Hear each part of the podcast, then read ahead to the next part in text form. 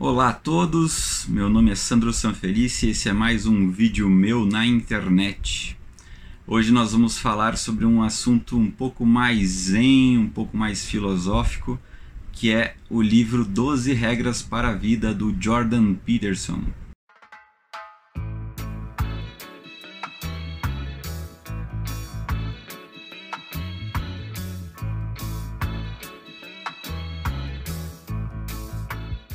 Ah, só para antes de começar o vídeo, eu vou deixar aqui, esse vídeo deu quase uma hora, eu vou deixar para vocês o link na descrição do Filosofando, que é o meu é, é onde é o meu podcast, e esse áudio desse vídeo vai estar disponível para você ouvi-lo. Se você não quiser assistir um vídeo de uma hora ou ficar ruim por causa do YouTube no celular, enfim, ele vai estar disponível em todas as plataformas, Spotify, iTunes, uh, Google Podcast, enfim, você pode ouvir este videozão de uma hora das 12 regras do Jordan Peterson no podcast, ok?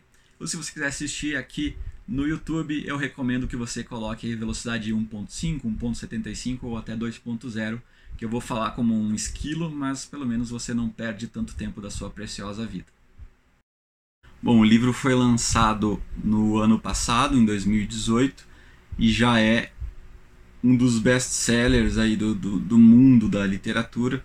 É, ele basicamente é, é um livro de autoajuda, mas sem tanto charlatanismo, né? no sentido de que não é o, os achismos do, do escritor que definem as regras que, que são determinadas. São anos e anos de experiência e de estudos que o Jordan traz na bagagem. Ele é um psicólogo né, formado Uh, ele é, além de, de ter o seu consultório, por, durante muitos anos ele é um professor universitário, então ele, tanto na parte prática da psicologia, ele tem experiência, quanto na parte acadêmica, né? então com uma, uma quantidade grande de, de alunos. Né? Então ele estabelece essas 12 regras, que são basicamente uh, dicas de, de, de, vida, de como, de como viver, que eu achei uh, sensacionais e eu quero divulgar aqui para vocês e botar um pouco da, da minha visão. E eu acredito que muitas delas vão de encontro com o libertarianismo no sentido mais filosófico do individualismo, não tanto no sentido de hum, econômico e, e, prático da coisa, né?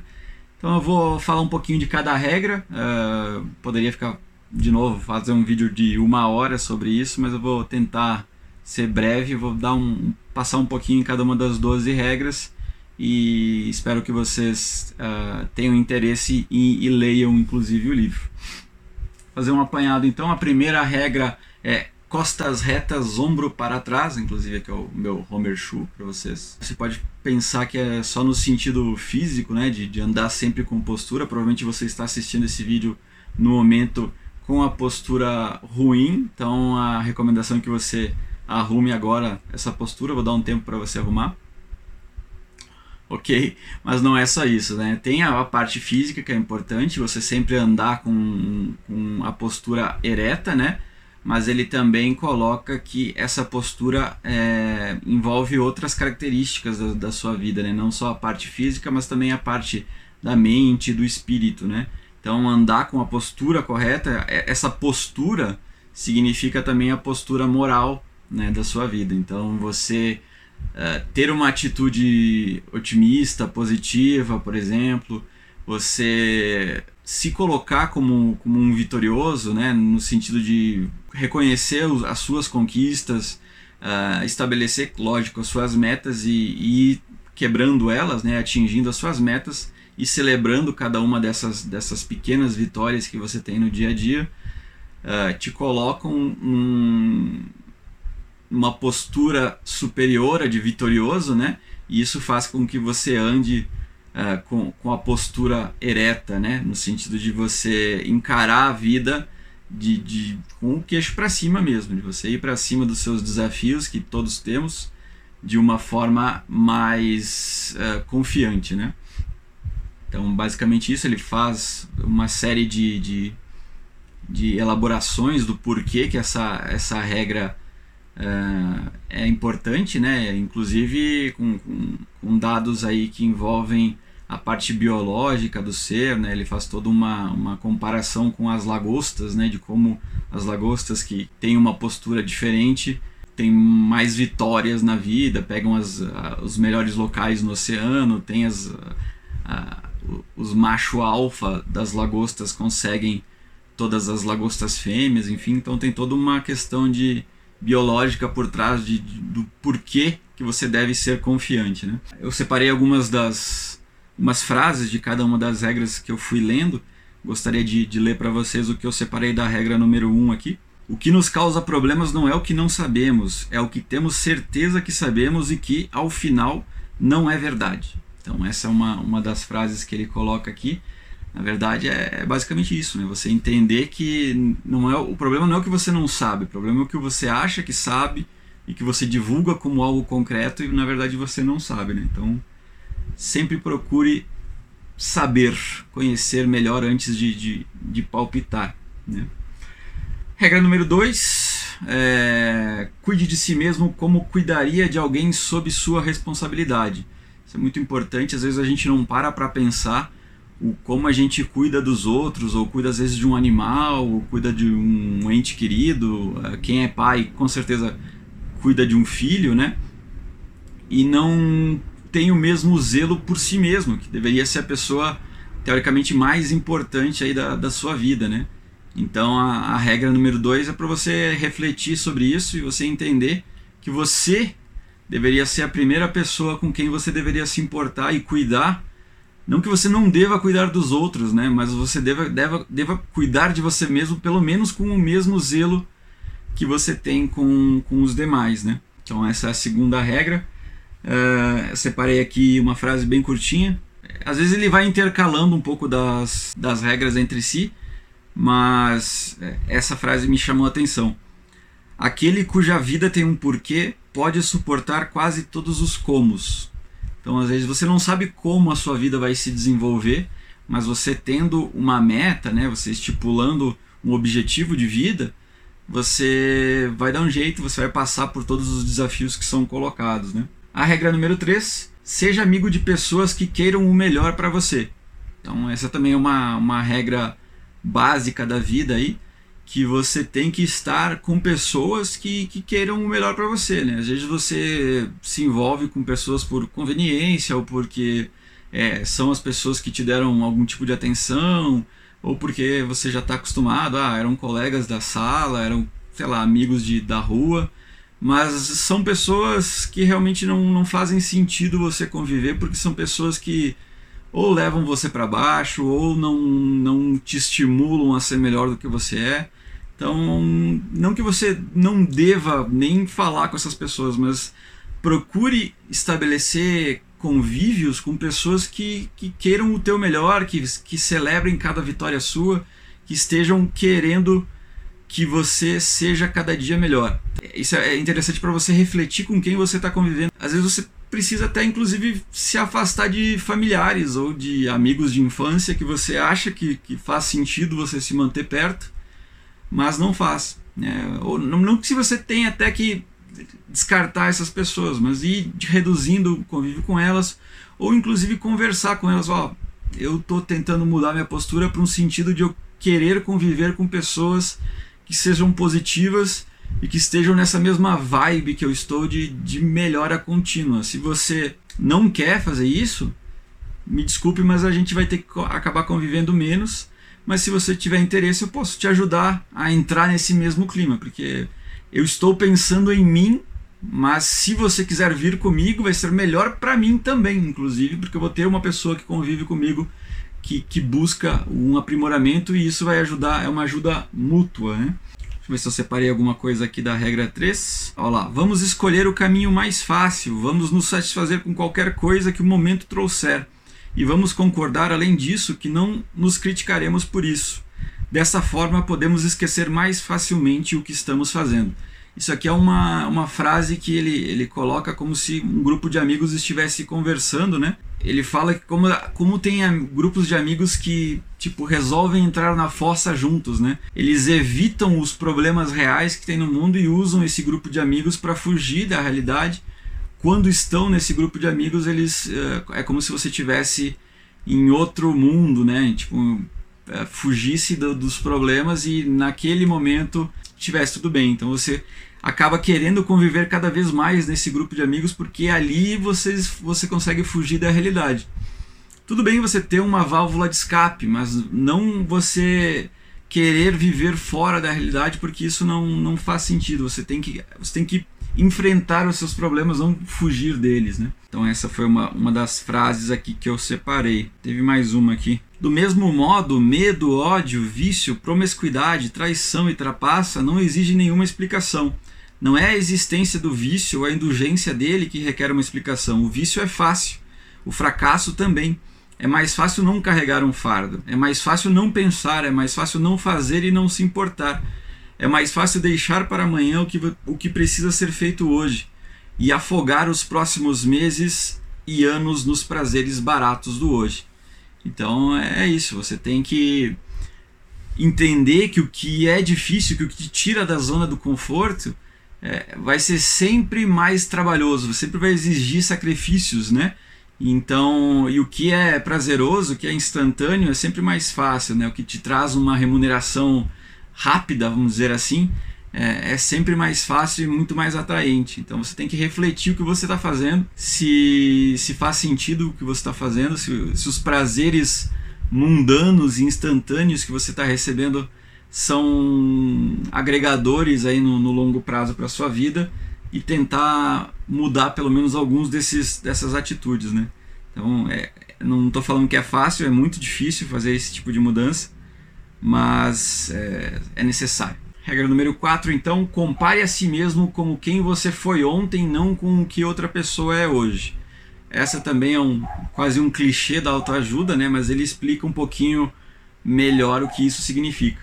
Basicamente, o que ele quer dizer com isso é que cada indivíduo tem suas potencialidades e suas fraquezas. Né? Aqui que envolve um pouco essa questão do individualismo que eu falei que, que o Jordan Peterson traz um pouco. É, eu acho que ele, ele, ele leu alguma coisa de Mises, talvez de praxeologia, porque em algumas partes do, do, do, livro ele traz um pouco dessas, dessas questões do, do individualismo e por que, a, a, ação do homem é importante. Né? E aí ele fala nessa regra 4 que embora a gente, o homem seja um animal social, né, que conviva em sociedade, que precise dessa sociedade para sobreviver, cada indivíduo é único, né? Então ele bate muito nessa questão do, dos coletivos, né, de como as pessoas às vezes se param de pensar sozinhas e acabam convivendo, querendo buscar forças num, num coletivo ou a razão para existir num coletivo. Né? Algumas notas que eu peguei aqui da regra 4. Uh, ah, se você não tivesse decidido que aquilo que está fazendo agora é melhor do que as outras alternativas, não estaria fazendo. A ideia de uma escolha sem atribuição de valor é uma contradição de termos. Os julgamentos de valor são uma precondição para a ação. Então isso aqui é muito Mises, né? Então você você sempre vai fazer algum tipo de ação pensando no que é melhor para você mesmo, querendo sair de um desconforto para um, uma, um local onde o desconforto é menor ou até buscando uma região de conforto, né? Então você julga, o julgamento de valor que você faz, esse preconceito que você tem, é de que através dessa sua ação você vai atingir um patamar melhor. Então você vai fazer um curso, você vai ler um livro, você vai qualquer ação que você faz na sua vida, é buscando esse tipo de, de aprimoramento. Né? Então acho que regra, aqui na regra 4 que, que eu faço muito essa, essa ligação com o Mises. que mais que ele colocou aqui? Olha lá. Quando ainda somos muito jovens, não somos nem individualizados nem informados. Não tivemos tempo nem conquistamos sabedoria para desenvolver os nossos próprios padrões. Como consequência, devemos nos comparar com os outros, uma vez que, não, que, que os padrões são necessários. Sem eles não há lugar nem nada a fazer. Porém, quando amadurecermos, nos tornamos em contraposição cada vez mais individualizados e únicos. As condições de nossa vida tornam-se cada vez mais pessoais e menos comparáveis com as dos outros. Simbolicamente falando, isso quer dizer que devemos deixar a casa governada pelo nosso Pai e confrontar o caos do nosso ser individual. Então, o que ele quer dizer aqui é que os jovens, ele tem, tem muito essa questão de de ir com os outros, né? Porque você realmente não tem uma, uma característica individual, né? Do, do, do seu ser. Então você busca padrões, busca exemplos, né? Modelos de pessoas que, que, que você possa se espelhar. Isso é totalmente natural. Mas a partir do momento que você vai se passando para a fase adulta, o correto seria você amadurecer, né? E ir desenvolvendo um, um você único, né?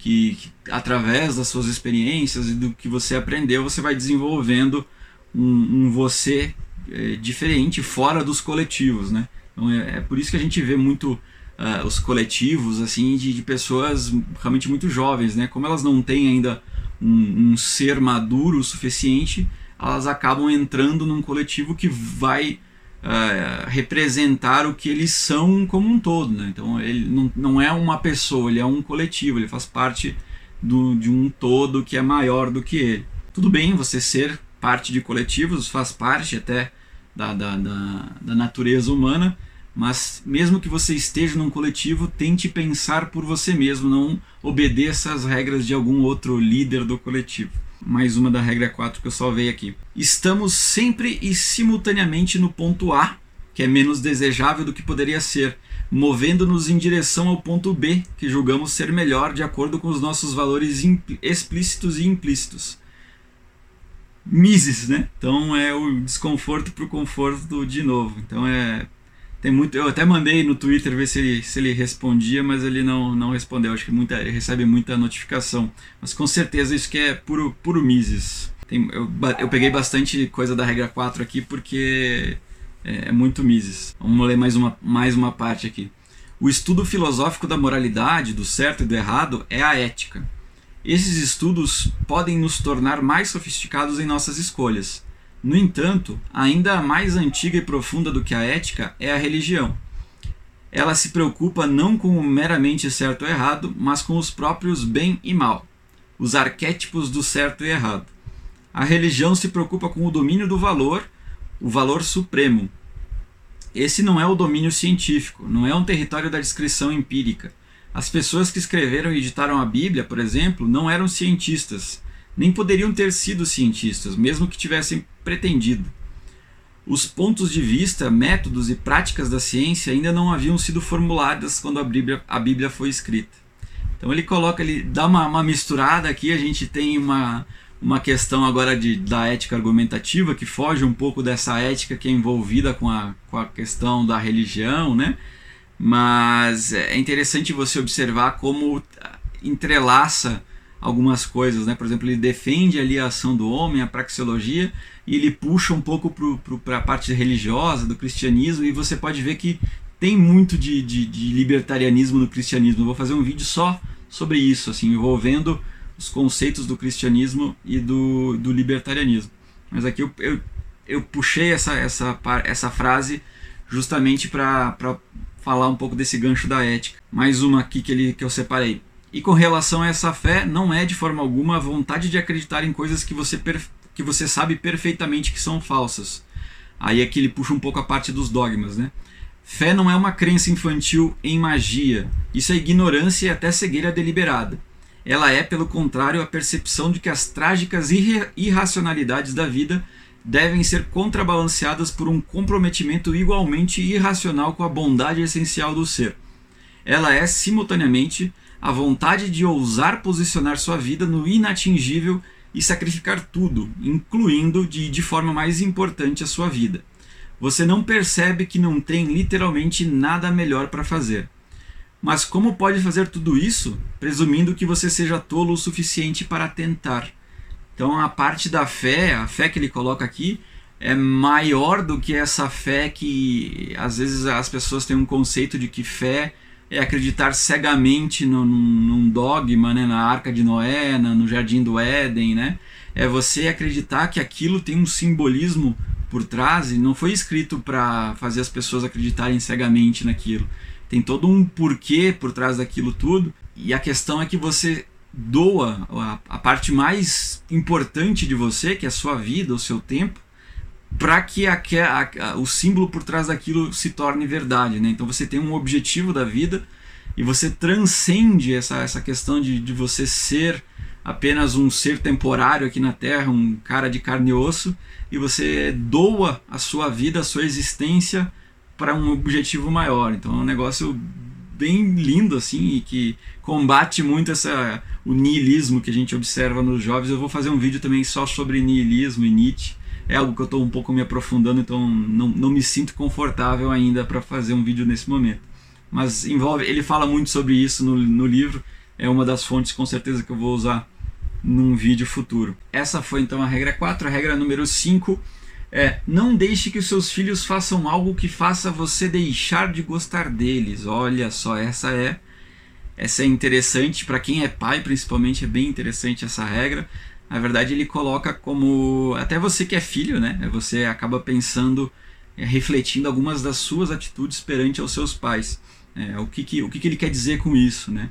Às vezes a gente tem uma questão de, de obrigação de gostar do filho, às vezes você não percebe que o filho acaba sendo, eh, querendo ou não, ou a partir de algum momento, apenas mais um indivíduo, né? Claro que entrelaçado com você, por ter vindo de você, literalmente, mas as atitudes que esse filho toma, muitas delas são, claro, a partir do momento que ele, ele desenvolve o seu próprio ser individual, né? E através das convivências que ele tem na escola, do, do que ele faz na, na, sua própria vida, mas muito é do que você permite do que, que faça. Né? Então ele faz uma crítica à geração, à geração de pais muito permissíveis, né, que dão uma liberdade total ao filho, que tentam não ser autoritários, né, e como isso causa alguns danos não só ao próprio filho, mas à relação entre pai e filho, e como esse filho pode ser prejudicial depois à própria sociedade, né? Então, é a questão de você não deixar o seu filho fazer coisas que, deixa, que farão você deixar de gostar dele, é que você tem que entender que algumas questões morais aí que você tem que, às vezes, ensinar ao seu filho, às vezes de forma mais enfática, né? É que talvez esses valores que você transmite para ele são valores que ele vão levar para a vida toda e que ajudarão ele a se tornar um ser humano melhor. Então, às vezes, ah, eu não quero ser autoritário, mas às vezes você precisa ensinar uma criança que alguns valores são importantes e que ele precisa uh, respeitar algumas coisas, algumas condições básicas, né, fundamentais, para a convivência não só entre a família, mas uma convivência uh, da sociedade em geral. Né? Então, é, eu não vou entrar em detalhes do que ele, do que ele coloca, mas é importante, essa regra é muito importante assim para a gente entender até por que, que a sociedade está no nível que, que ela está hoje. Separei alguma coisa aqui. Talvez você se pergunte sobre o primeiro princípio. Limitar as regras a quê exatamente? Vou lhe dar algumas sugestões. Aí aqui ele coloca algumas coisas básicas que você pode uh, colocar para o seu filho, que às vezes nem isso os pais de hoje colocam, né? Não morda, chute ou bata, exceto em casos de autodefesa. Não torture ou faça bullying nas outras crianças para não acabar na cadeia. Alimente-se de forma civilizada e agradecida, assim as pessoas ficarão felizes em recebê-lo em suas casas e satisfeitas em alimentá-lo. Aprenda a compartilhar, assim outras crianças brincarão com você. Preste atenção quando os adultos falarem com você, para que eles não o odeiem e possam, assim, dignar-se a lhe ensinar algo. Então, assim, é, ensinar a criança questões muito básicas, né? Vá dormir na hora certa e em paz, para que seus pais possam ter uma vida pessoal e não fiquem ressentidos com a sua existência. Cuide de seus pertences, porque só você precisa aprender como fazer isso e porque tem sorte em possuí-los. Seja uma boa companhia quando algo divertido estiver acontecendo. Assim você será convidado para a diversão. Haja de forma que as outras pessoas fiquem felizes com a sua presença assim vão querer que você esteja sempre por perto. Uma criança que conhece essas regras será bem-vinda em todos os lugares. São regras básicas que às vezes as crianças, é, algumas crianças você percebe que não que não tem ideia de que elas existem, né? Então essa foi a regra número 5. Regra número 6.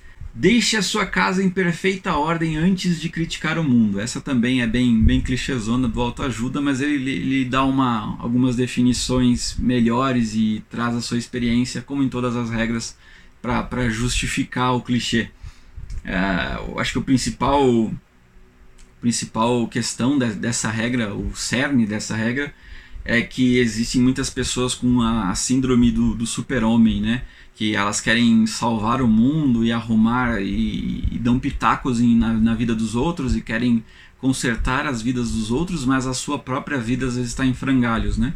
Então é ela entrelaçada de novo com a, com a própria primeira regra, né? E com a segunda também. Então você tem sempre que tentar focar em si mesmo primeiro, quando a sua vida estiver em ordem, quando as suas metas estiverem no caminho, os seus objetivos estiverem sendo concluídos, aí sim você passa a, a ajudar as outras pessoas. Enquanto isso, não tente, não tente salvar o mundo antes de ter arrumado o seu próprio quarto. Isso é algo que de forma, não sei se, se inconscientemente, eu tô, eu, o livro eu acabei de ler, o 12 Regras para a Vida, mas eu acompanho o Jordan Peterson no YouTube, principalmente há bastante tempo.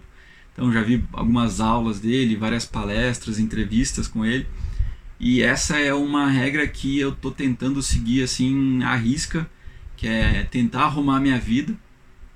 É, então, me alimentar melhor, fazer exercício, conviver melhor com a minha família, aprender, então ler mais. Então, todas as, as esferas da minha vida eu estou tentando desenvolver, né, para que eu possa de alguma forma, claro, melhorar a minha vida, depois consequentemente melhorar a vida do, de quem está próximo de mim, né, meus familiares, meus amigos. E por fim, por que não expandir, ir expandindo esse círculo e ajudar outras pessoas? Eu espero que é o que eu esteja conseguindo fazer de alguma forma aqui com, com não só com esse vídeo, mas com, com tudo que eu estou fazendo na internet, né, nos grupos, não só com o Ancapinaré, mas também com, com o Capina. Então é, é um pouco disso que eu estou tentando fazer aqui. Busquei aqui uma parte do, ele envolve, como eu falei, a parte essa parte do, do niilismo, né, e, do, e isso eu vou deixar para um outro vídeo, mas uma, uma parte que eu salvei aqui dessa dessa regra. O sofrimento, seja psíquico, físico ou intelectual, não precisa de forma alguma produzir o niilismo, que é a rejeição radical do valor, significado ou desejabilidade. Tal sofrimento sempre permite uma variedade de interpretações. Nietzsche escreveu essas palavras. Ele quis dizer o seguinte: as pessoas que experimentam o mal podem certamente desejar perpetuá-lo, dando troco adiante, mas também é possível aprender o bem ao experimentar o mal. Então, assim, é, ele, depois ele fala, ele cita basicamente várias vezes a parte do. Teve um, um, um tiroteio em, em, Columbine, né, que as, que as crianças, os jovens lá entraram com armas e mataram vários outros jovens. Eles deixaram algumas cartas que são, são cartas impressionantes. Se vocês forem atrás para procurar essas cartas que eles, que eles publicaram antes de, de entrar no tiroteio, é interessante você entender o porquê que eles fizeram isso, né? e basicamente é revolta com, com o sistema, né, com, com o ser humano em si e com a sociedade que estamos vivendo no momento. E aí ele coloca muito, ele fala muito disso, que realmente a sociedade está num nível difícil de, de ser convivente, de ser, de ser, de você viver, né? Então uh, há muito sofrimento no mundo, né? não, não só os jovens, mas basicamente o sofrimento é inerente da condição humana. Né? Então você é, é difícil você querer é, viver sem, sem sofrer. Então você tem que primeiro aceitar que o sofrimento existe e aí aprender a conviver com o sofrimento e tentar amenizar o sofrimento o máximo possível. Você talvez nunca vá conseguir, conseguir viver sem sofrimento algum, como porque como eu falei, o sofrimento é inerente, mas há, táticas de, de amenizá-lo e de aprender a conviver com ele. Então ele fala muito disso no, no, livro, que é interessante também. Eu vou falar mais sobre isso num vídeo futuro de, de niilismo.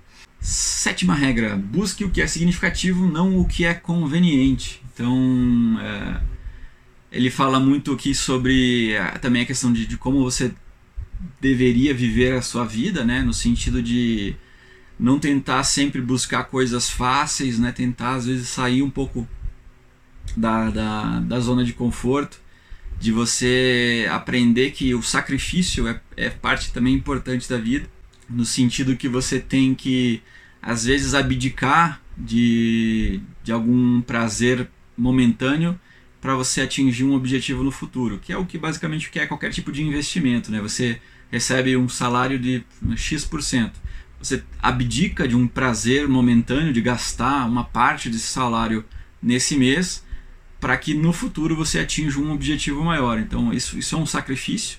A gente sabe que é difícil, às vezes você realmente deixa de fazer algum tipo de, de, de comprar alguma coisa que você queria, de gastar numa parte de, de lazer que seria interessante. Não, não significa que você deva viver um martírio no sentido de guardar todo o dinheiro possível, mas aprender a, a, dosar a sua vida em fazer atividades que talvez não custem tanto, a fazer atividades que, que sejam enriquecedoras, que a, as pessoas não beneficiam né, em detrimento de outras. Por exemplo, numa sexta-noite você ler um livro ao invés de uma, ir para uma balada. Um livro, às vezes, você consegue de graça na internet a balada, quanto que vai custar, quanto vai custar essa balada que, que, o, o que, que a, a balada vai trazer para sua vida e o que o conhecimento, o possível conhecimento desse livro vai trazer para sua vida. Então são coisas que você vai colocando na balança. Então buscar sempre o que é significativo e não o que, o que é conveniente, né?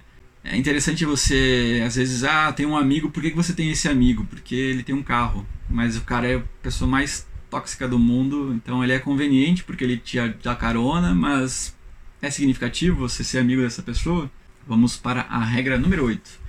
Diga a verdade ou pelo menos não minta. Essa é, é bem, bem simples, acho que eu não peguei nada dela aqui também. Mas é basicamente ele fala sobre o, que a mentira faz com o mundo, né? E como às vezes uma mentira pode ter trazer catástrofes gigantescas, né? A gente observa isso muito na, na, na própria política como uma mentira, uma, um político que faz promessas vazias, às vezes pode acabar causando transtornos e danos enormes para a sociedade inteira, né? Então a gente, ele até cita exemplos mais extremos como Hitler e como todo o próprio comunismo, né, de, de Stalin e, e como isso foi construído com mentiras, né? Como ah, mentiras às vezes em proporções gigantescas. Ah, às vezes uma mentira é tão grande que você não imagina que ela possa ser uma mentira. Então você pensa que é verdade justamente porque ser uma mentira tão grande, né? Então você acaba entrando numa mentira grande, é, isso voltado para a política, né? Você acaba sendo convencido de uma mentira tão grande porque ela é tão elaborada em dimensões tão gigantescas que você simplesmente não acredita que aquilo pode ser uma mentira. Então você se convence de que aquilo é uma verdade.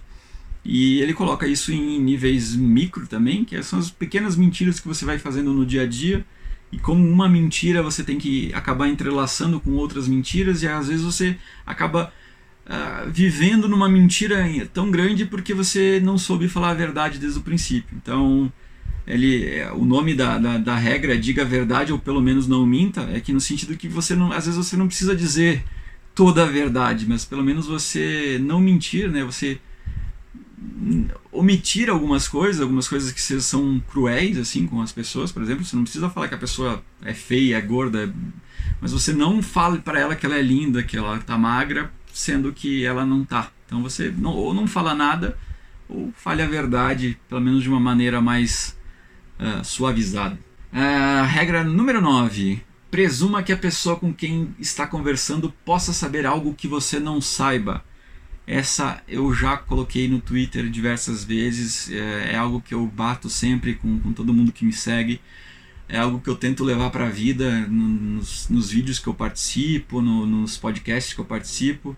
É humildade sempre, é você presumir que a pessoa, por qualquer, por qualquer tipo de, de bizarrice que ela fale ou por por mais humilde que ela seja, por, do, do, do, background que a pessoa tenha, do, do, da onde que ela estudou, da onde que ela vem, a idade da pessoa, né?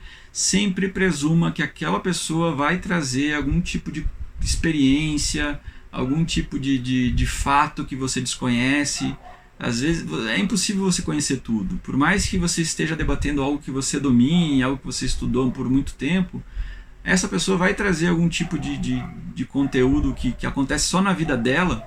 Essa pessoa ela vai trazer esse tipo de, de conteúdo que é único, é, é algo que aconteceu só com aquela pessoa, que está entrelaçado com a experiência dela. Então, ouça, uh, de coração aberto, ouça o que essa pessoa está falando e tente entender o que ela quer dizer com aquilo. Não presuma que aquilo seja inútil. Regra número 9, eu salvei algumas coisas aqui. Afinal, se você não é o protagonista do seu próprio drama, é um figurante no drama de outra pessoa e pode muito bem ser escalado para interpretar um papel triste, solitário e trágico. Isso aqui é interessante. Então ele, ele fala que como você tem você tem que assumir o protagonismo da sua vida, é porque se você não assumir o protagonismo da sua vida, você pode muito bem ser escalado como um coadjuvante na vida de outra pessoa. Então isso é muito importante. Você tem que entender que você é um ser único, individual, poderoso, que tem uma alma, que tem um espírito, independente da religião que você siga, se você for. É, a não ser que você seja totalmente nihilista, que não acredita em nada, que esteja só vivendo por viver. Mas aí eu vou fazer um vídeo só para você. Mas se você acredita que você é uma pessoa especial, que tem um espírito, que tem um propósito, que tem um objetivo, que, que tem um destino, qualquer coisa, independente da religião que você acredite, viva a sua vida baseando-se nisso, que você é importante, você é especial. Então, haja conforme isso. Todos os seus objetivos de vida, todas as suas ações sejam intrinsecamente relacionadas com o fato de você ser importante. Então, se você não for protagonista da sua vida, você vai ser coadjuvante na vida de outra pessoa. Não, não se permita ser isso. Mais uma nota aqui então do, do ponto 9. É, isso aqui é uma dica muito interessante para quem quer, quem está começando a debater ou para quem até já, já debate há bastante tempo. Mas é, se liga nessa regra que né, nessa nessa regrinha que você pode estabelecer em qualquer debate que faz muito sentido e eu acho que eu vou ter todo debate que eu for entrar individual assim que geralmente eu entro em discussões amplas com várias pessoas mas geralmente algumas pessoas é, fazem confrontos né debates de, de confronto eu vou estipular essa regra como um, uma, uma pré-condição para eu debater. É, olha só, para a discussão, pare a discussão por um momento e institua a seguinte regra: cada pessoa pode falar a sua opinião apenas depois de ter repetido com precisão as ideias e os sentimentos de, da que falou antes, até que a pessoa que falou esteja satisfeita. Então é, ele fala, pense um pouco sobre isso. Então é, a questão é a seguinte: eu dou, eu dou o meu ponto, falo que ah, praxeologia, mídia, não sei o que, ação do homem, e passo para a pessoa. Essa pessoa ela vai ter que resumir o meu ponto, né, o, pelo menos o cerne do meu, da minha, do meu ponto, de uma forma que eu, Sandro, esteja satisfeito. Então, ah, resumo o que eu falei. A pessoa ela vai ter que resumir e eu vou ter que concordar com o resumo dela. Enquanto ela, enquanto ela não conseguir resumir de uma forma que eu concorde, a gente não prossegue o debate. Ou seja, isso obriga que a pessoa esteja ouvindo o que você está falando, porque ela vai ter que fazer um resumo que você concorde. E ela e a partir do momento que ela faz um resumo é, que, que obrigue você a concordar, às vezes ela faz os, os links na cabeça dela que fazem algum tipo de sentido. Então, às vezes, ela vai resumir da forma dela, da forma que ela entendeu, mas às vezes vai acabar fazendo sentido para ela. Então, essa, essa, essa regra do debate, de fazer a pessoa resumir o ponto, ao ponto de que o, o seu concorrente do debate, no caso, concorde com o resumo, eu achei genial. Eu vou tentar fazer isso em todos os debates que eu participar, vou tentar colocar essa, essa pré-condição. E faz muito sentido de você também prestar atenção no que a pessoa está falando e resumir de uma forma que ela, uh, que ela concorde. Não significa que o ponto dela vai ser certo, mas significa que você. Ó, então você quer dizer o seguinte: você quer dizer que isso, isso e isso é, acontece isso, certo? Daí ela fala: não, é isso mesmo, é isso que eu quero dizer. E a partir desse teu resuminho você é, consegue atacar ainda de forma mais objetiva o ponto da pessoa. Até inclusive você pode usar isso a seu favor, né? No sentido de você ah, então é isso, é isso e isso. A pessoa fala ah, isso. Ah, então isso, isso, isso, isso isso. Porque você consegue linkar logicamente a, a, o que você quer falar, o seu contraponto ao que ela está falando. Regra número 10. Inclusive a regra número 10 faz sentido e, e linka com essa regra número 9, que é seja preciso no que você diz. Então é, é isso é interessante não só para debates, mas no sentido de você sempre tentar não deixar uh, o que você fala poder ser usado contra você no sentido de você falar de qualquer jeito alguma coisa ou falar de alguma falar sem pensar o que, o que você está querendo dizer porque a partir do momento que você joga palavras ao vento, elas são, elas podem ser é, usadas de forma leviana contra você. Então seja sempre preciso no que você diz, evite mal entendidos. Isso significa que às vezes você tem que pensar um pouco melhor antes de, de falar qualquer coisa. Às vezes a primeira, a primeira ação que sai de você é algo bizarro, então você tem que você nota no, no, nos, nos, nas entrevistas do Jordan Peterson que às vezes ele recebe uma pergunta e ele para para pensar. Ele, tem, ele, ele se permite respirar e tentar entender o que a pessoa está falando, é, mesmo que ele não use a, a, essa regra anterior de, de, de, resumidamente falar qual é o ponto da pessoa, ele, ele se permite a fazer as ligações. Às vezes demora realmente algum tempo para você refletir o que, o que você pensa sobre isso, ou, ou buscar alguma referência de, de algum autor, de alguma coisa assim que está armazenado no seu cérebro. Por mais que seja uma máquina maravilhosa e que a, o instinto traga a primeira, primeira resposta que você tem em mente, às vezes ela não é a melhor resposta. Às vezes você. Hum, vamos ver o que, você tá, o que você me perguntou e o que eu posso falar, responder de uma forma que venha a agregar nesse debate, né? Então, Seja preciso no que você diz, evite mal entendidos. Regra número 10. Regra número 11. Não incomode as crianças quando elas estão andando de skate. Essa é uma regra é interessante você parar para pensar como às vezes às vezes é, é também uma, uma regra é, que envolve a questão da ultraproteção da, da, dessas gerações, né, dos pais ultraprotecionistas e às vezes até do Estado, né, ultraprotecionista, a gente acaba criando leis positivistas, né? a gente chama de, do jus positivismo, que é no sentido de criar leis para evitar que problemas aconteçam. Então, ah, eu vou criar leis para evitar, para, para proibir as drogas, e criam impostos altos no cigarro, e colocam regras nas alimentações, e tudo isso para proteger a sociedade, para evitar que, o, que as pessoas corram riscos, né? E a questão de, de não incomodar as crianças quando elas estão andando de skate, porque o skate ele é um, por si só um esporte perigoso, radical, né? Ele, ele cita um exemplo de, de crianças que fazem os, as manobras, né, na, na, perto da faculdade onde ele dava aula, e como elas se arrebentavam no chão e mesmo assim no, iam, no, no momento seguinte estavam lá fazendo manobra de novo. Então a, as pessoas precisam sofrer riscos, elas precisam estar num ambiente, numa sociedade onde o risco exista, onde elas possam experimentar, onde elas possam uh, ser imorais, né? Isso até é um livro que eu comecei a ler agora, também provavelmente vai render um vídeo, que é Defendendo o Indefensável, do Walter Block. E ele coloca que às vezes um, uma sociedade muito puritana, no sentido de, de, de ser totalmente moral, né? É, de buscar 100% do moralismo, vamos supor onde, é, onde todo mundo seguisse os, os dez mandamentos do, do, do catolicismo, do, do, cristianismo, e fossem 100% amáveis e não, não saíssem da linha, seja uma, uma sociedade 100% higiênica, no sentido de, de conviver, né? Como que você, o, Deus, é, ou Jesus Cristo, ou, ou, enfim, iria julgar uma sociedade assim e iria separar os, os bons dos maus se todo mundo fosse bom?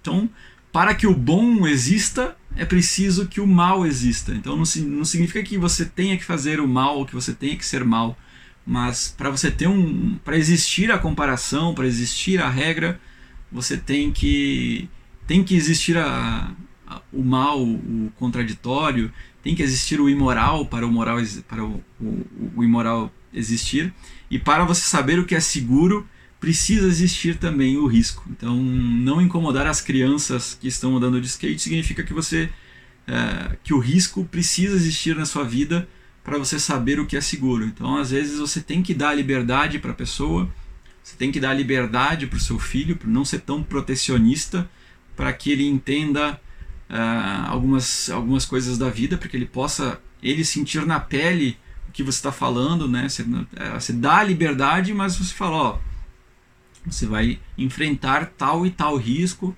Se acontecer isso, você pode fazer isso, isso e isso. Me chame, me ligue, ou ligue para fulano, ou faça tal coisa. Mas vá vive a sua vida, aceite esse risco. Né? Então essa, essa é a regra número 11. E a regra número 12, que acaricie um gato na rua sempre que você tiver esta oportunidade. Essa é, tem vários sentidos é, por trás dessa, desse título da regra, né? Você observa assim, ah, um gato, como assim acariciar um gato? Eu prefiro cachorro, não sei o quê. Então ele coloca, tem vários micro sentidos. Um, um deles é essa questão do, do, do porquê do título, né? Ele fala assim: ah, tem com certeza muitas pessoas que gostam de cachorro vão se sentir excluídos com essa regra. Daí ele fala muito sobre cachorro e ele fala que tem muita essa questão das pessoas se dividirem em grupos, né? E uh, as pessoas já se posicionam em cachorros e gatos como se fossem dois grupos separados. Aí depois ele fala: não, cachorros também, ele gosta muito de cachorro. Ele cita a questão do cachorro muito tempo em várias partes do livro. E ele fala que, que isso é uma, uma questão também interessante para você refletir sobre como às vezes você se coloca num grupo e beneficia membros de um determinado grupo. Às vezes não tem nada a ver com você, mas você gosta de cachorro, o fulaninho gosta de cachorro, então nós somos do mesmo grupo e você beneficia o fulaninho por causa desse, desse elo entre vocês dois, né? Mas o que ele, a questão mais profunda dessa, dessa última regra que ele coloca é que você sempre tente, tente fazer o bem o maior tempo possível. Sempre tente fazer o bem quando for possível você fazer o bem. Então não tente uh, fazer o bem além das suas possibilidades ou que você tem que se arriscar de alguma forma que vá te prejudicar se você fazer esse, esse, esse possível gesto, esse possível bem. Então, mas sempre que possível, faça o bem. Então, ah, eu tenho a possibilidade de ajudar, não vai me prejudicar, não vai tirar o meu foco do que eu estou fazendo, ou não vai me prejudicar financeiramente, não vai, eu não vou desperdiçar o meu tempo de uma outra atividade importante que eu estava fazendo. Então, faça o bem. Ah, acariciar um gato na rua ele tem um, um, simbolismo muito interessante porque assim o gato ele é um, um ao contrário do cachorro que praticamente todo cachorro que você tente acariciar, ele vai ficar grato e vai correr atrás cima de você e vai aceitar o carinho de forma voluntariosa, né? O, o gato, ao contrário, ele é um ser uh, independente que é, às vezes ele não quer ser acariciado, ele só aceita ser acariciado quando ele quer ser acariciado ou por um determinado humano específico, né? Mas é interessante você sempre tentar acariciar um gato que você encontre na rua, porque às vezes até o, o mesmo gato, às vezes ele está em situações, em vibes diferentes, né? Então às vezes você vê um, um vizinho, um gato que é do seu vizinho. Sempre que você vê esse gato na rua, tente acariciar ele. Chame ele, se abaixe, tente, tente acariciar esse gato. É, às vezes ele vai te ignorar completamente, às vezes ele vai fugir de você, às vezes ele vai, sei lá, te atacar. Mas no momento que você conseguir o carinho desse gato, que ele venha até você ou que ele aceite ser acariciado por você, todas essa, essas tentativas que você fez de acariciar esse gato terão valido a pena. Então, o, a partir do momento que, o, que esse outro indivíduo, esse outro serzinho, esse gato, aceite ser acariciado por você, que voluntariamente aceite o seu carinho, significa que você que você é um ser humano bom ou que você é uma pequena vitória que você teve na sua vida, que a, apesar dessa vida ser um sofrimento e ser um caos, você pode absorver essas pequenas vitórias e conseguir acariciar um gato na rua pode ser celebrado sim como uma vitória na sua vida. Então já tem aí 53 minutos de gravação, as pessoas vão ficar muito loucas, mas eu não conseguiria resumir esse livro maravilhoso de uma forma para que coubesse em 10 minutos. É, enfim, desculpem. Vou tentar editar muita coisa aí, mas não, não sei se vai ficar muito menor do que isso. Bom, separei uma última, uma última leitura aqui, que é também uma, uma passagem bíblica, que é bem interessante também. Eu vou, vou tentar. Eu vou, eu vou depois fazer um, um como eu falei, um vídeo específico sobre cristianismo, mas eu vou. Pra, pra até para deixar você curioso para ver esse vídeo do, cristianismo, eu vou deixar essa, esse, último, esse último trechinho aqui, já, essa já na parte do encerramento, que tam, o encerramento do livro 12 Regras para a Vida também é bem interessante, ele fala sobre uh, como você, você se deve fazer questões fundamentais, né, para que você mesmo responda e você possa entender o, qual o seu objetivo, qual o seu caminho, e isso é muito importante. Eu acho que eu vou. Essa, essa parte do encerramento do livro eu, eu vou colocar. Eu já vou colocar na parte do, do niilismo, no vídeo de niilismo, mas é para você entender como o, ter um objetivo na vida é muito importante. Mas essa parte também aqui relacionada ao cristianismo. Essa parte aqui é conhecida como o Sermão da Montanha, está é, na Bíblia. Por que vocês se preocupam com roupas? Vejam como crescem os lírios do campo eles não trabalham e nem tecem. Contudo, eu lhes digo que nem Salomão, em todo o seu esplendor, vestiu-se como um deles. Se Deus veste assim a erva do campo, que hoje existe e amanhã é lançada ao fogo, não vestirá mais a vocês, homens de pequena fé? Portanto, não se preocupem dizendo que o que vamos fazer, ou o que vamos beber, ou o que vamos vestir, pois os pagãos é que correm atrás dessas coisas. Mas o Pai Celestial sabe que vocês precisam delas. Busquem, pois, em primeiro lugar o reino de Deus e sua justiça, e todas essas coisas lhe serão acrescentadas. Para quem quiser ler na, na própria Bíblia, é Mateus 6, 28, 34. Então, eu sei que tem muita, muito ateu aí que, que, que segue, que não gosta da, da, dessa, dessa parte do cristianismo. Eu já fui um ateu ativista, né, como a gente chama, Hoje eu me considero um agnóstico, que eu não sei se Deus, Deus existe ou não, mas eu, eu gosto de, de entender o, as, as coisas que deram certo e as coisas que funcionam para muitas pessoas, por que, que essas coisas funcionam. E eu acho que o cristianismo é inegável que, que ele deu certo e ele ajuda muitas pessoas, milhões de pessoas pelo mundo. Né? Então é interessante você pegar esse, esse cerne, essa coisa que faz bem e que deu certo e trazer para sua vida. Você não precisa trazer todo o pacote completo de nada, nada, nem do libertarianismo, nem de, de nenhum autor, nem nada, mas as coisas que são boas que fazem bem, que são positivas e que ajudam, traga para você, porque você vai negar as partes boas de algo, né? Então o cristianismo ele tem muito disso. Essa passagem do, do, do Sermão da Montanha é, é uma parte boa no sentido de que os cristãos em geral é, ou pelo menos os, deveria ser assim, eles buscam transcender essa parte material do mundo, no sentido de não se preocupar com, com o que você está vestindo, com, com a, o que você vai comprar, o que você vai comer, uh, onde você mora, o carro que você dirige, esse tipo de coisa assim, porque isso não é o mais importante da vida. Então eles buscam entender que é transcendental, né? Eles se vendem para Deus e buscam o reino dos céus no sentido de devotar a sua vida para um, um bem maior, né? Então eles não, não se importam muito com essas coisas materiais porque o objetivo dessa vida para eles é alcançar um, o reino dos céus e aí você só alcança teoricamente o reino dos céus sendo uma pessoa boa e respeitando as regras de Deus e, e enfim, né? No, no final há aquela aquela balança no, no, na porta do reino do céu se você entra ou se você não entra. Então é isso, já deu quase uma hora, não vou me prolongar muito mais.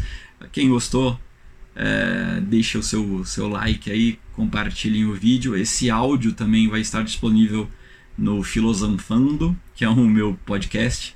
Então eu vou deixar em formato podcast. Eu acho que uma hora é até mais prazeroso ouvir em formato podcast. Então, é, disponível em todas as plataformas já, iTunes, é, Spotify, Google Podcasts, enfim, eu vou deixar o link na descrição onde você pode encontrar o Filosofando. Então, muito obrigado por terem acompanhado esse vídeo, se você assistiu, escutou até aqui, e até o próximo vídeo.